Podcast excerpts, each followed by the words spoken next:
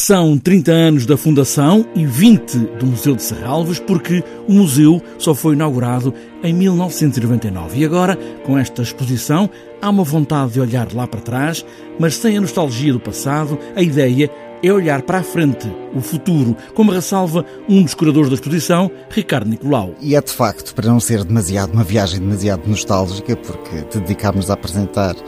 obras que são fundamentais no percurso, na história de Serralves,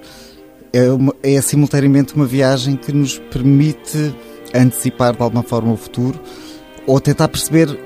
através do passado aquilo que podemos fazer no futuro. E o futuro veio também do primeiro diretor do Museu de Serralves, que foi nomeado antes ainda de haver museu. E isso permitiu que trouxesse muitos artistas a expor e a criar para a Casa Art Deco de Serralves, que se juntaram à coleção obras feitas em Serralves para Serralves. O primeiro diretor do museu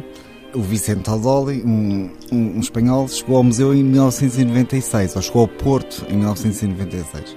O que significa que durante quatro anos ele foi uma espécie de bizarro diretor de museu, ou o mais bizarro dos diretores de museus, porque na verdade não tinha um museu com que trabalhar. Tinha a Casa de Serralves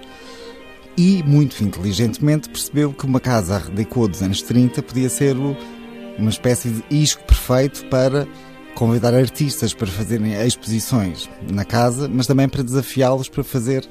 projetos que tivessem iminentemente ou diretamente que ver com a história da casa, com a história da instituição, com a história de Serralves. Nestes 30 anos de Serralves, muito se misturou com a cidade e a cidade foi também mudando e agora ao olhar para estas obras feitas lá atrás, no Porto, descobre-se que, afinal, uma certa pobreza preservou um Porto que muda agora que o dinheiro fez escala na cidade. Eu digo sempre com algumas reservas, porque esta frase é simultaneamente é justa, mas é simultaneamente cruel que o Porto eh, foi durante muitos anos uma cidade protegida pela pobreza, isto é, nunca ninguém teve demasiado dinheiro para estragar demasiado o que quer que fosse. E portanto os artistas descobriam nesta cidade uma espécie de viagem ao passado, ou, ou viam na cidade uma espécie de máquina do tempo, onde em cada rua ou em muitas ruas descobriam de repente